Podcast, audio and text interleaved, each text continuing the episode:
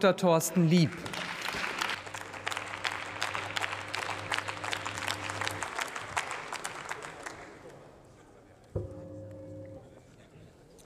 Sehr geehrte Frau Präsidentin, liebe Frau Bundesministerin Faeser, liebe Kolleginnen und Kollegen, ich finde es einfach unfassbar, welche Propaganda man sich hier von diesem Rednerpult in diesem Hohen Hause anhören muss. Das war ein neuer Tiefpunkt der Haushaltsdebatte in dieser Woche.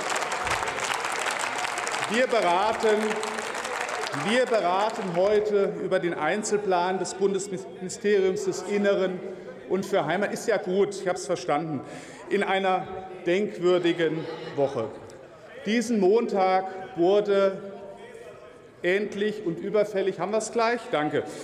Eine Vereinbarung zwischen der Bundesrepublik Deutschland und den israelischen Hinterbliebenen des Olympia-Attentats. Wissen Sie, ich rede über ein Attentat von vor 50 Jahren und Sie haben nichts Besseres zu tun, als reinzureden. Das nenne ich mal eine respektvolle Debatte, verehrte Kolleginnen und Kollegen. Die Entschädigungszahlung von 28 Millionen Euro, die Anerkennungsleistung war überfällig und es war Zeit. Nach 50 Jahren gibt es eine Lösung. Ich habe dem gerne zugestimmt im Haushaltsausschuss, dass wir das gemeinsam auf den Weg bringen konnten.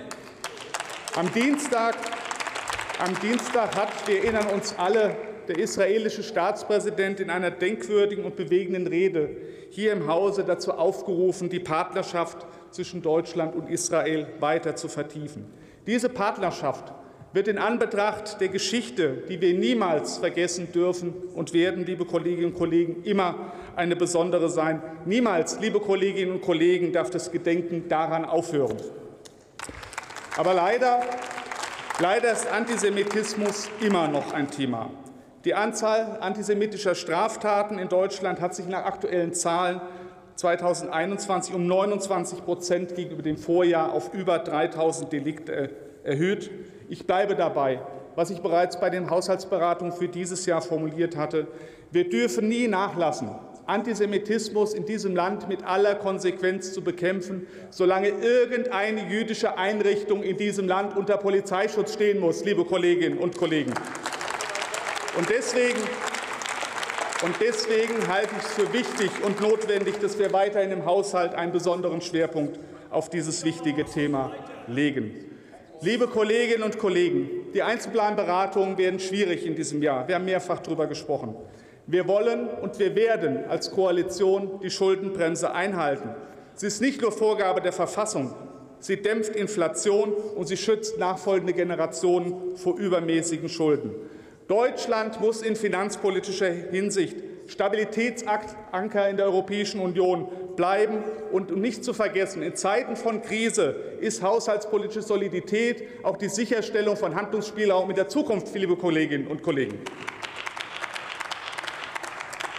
Im innenpolitischen Bereich, in den Kernbereichen der inneren Sicherheit ist schon angesprochen worden, Cybersicherheit, Bevölkerungsschutz, spüren wir diese Herausforderungen besonders. Und als Haushälter werden wir uns natürlich diesen Entwurf sehr genau darauf angucken und sehen, ob und wo auch tagesaktuell noch Handlungsbedarf besteht. Schon daher, liebe Kolleginnen und Kollegen von der Union, greift es völlig zu kurz, wenn wie der Kollege Kiesewetter vorgestern oder heute der Kollege Drom von einer Schwächung wichtiger Säulen unserer Sicherheitsarchitektur gesprochen wird oder gar von einem Offenbarungseid in der Innen- und Sicherheitspolitik. Im Gegenteil, es zeugt doch von der Unkenntnis der Zahlen. Sie haben Äpfel mit Birnen verglichen, nämlich einen Haushalt mit Bauministeriumsanteil und einen, und einen ohne. Denn bei Berücksichtigung, bei Berücksichtigung des Auslaufens der Konjunkturmittel ist, wie schon erwähnt, ein klarer Aufwuchs im Etat festzustellen. Und das ist ein wichtiges Signal für die innere Sicherheit in diesem Land. Wie schon angesprochen, wird alleine im Bereich des Bundesamtes für Bevölkerungsschutz und Katastrophenhilfe 146 neue Stellen geschaffen. Wir schlagen als FDP in Umsetzung des Koalitionsvertrages vor, dass wir das verfassungsrechtlich auch endlich verankern, dass das Bundesamt zur Zentralstelle wird. Aber nicht nur dort setzen wir als Koalition Schwerpunkte. Das BSI erfährt einen enormen Mittelaufwuchs auf über 250 Millionen, damit die dringend notwendige Stärkung des BSI erfolgen kann. Und dort insbesondere sind die Mittel zur Bekämpfung von Cyberkriminalität und zur Abwehr von Cyberangriffen hinterlegt, auch im Bereich der IT- und Netzpolitik verdoppeln wir unter Berücksichtigung von Sondereffekten fast die Mittelansätze. Starke Zeichen, starkes Zeichen der Handlungsfähigkeit dieser Koalition in schwierigen Zeiten. Deswegen sind wir gespannt als Koalition, welche konkreten Vorschläge von Ihrer Seite in den Beratungen kommen werden. Ich freue mich jedenfalls darauf. Es werden spannende Beratungen, liebe Kolleginnen und Kollegen. Vielen Dank.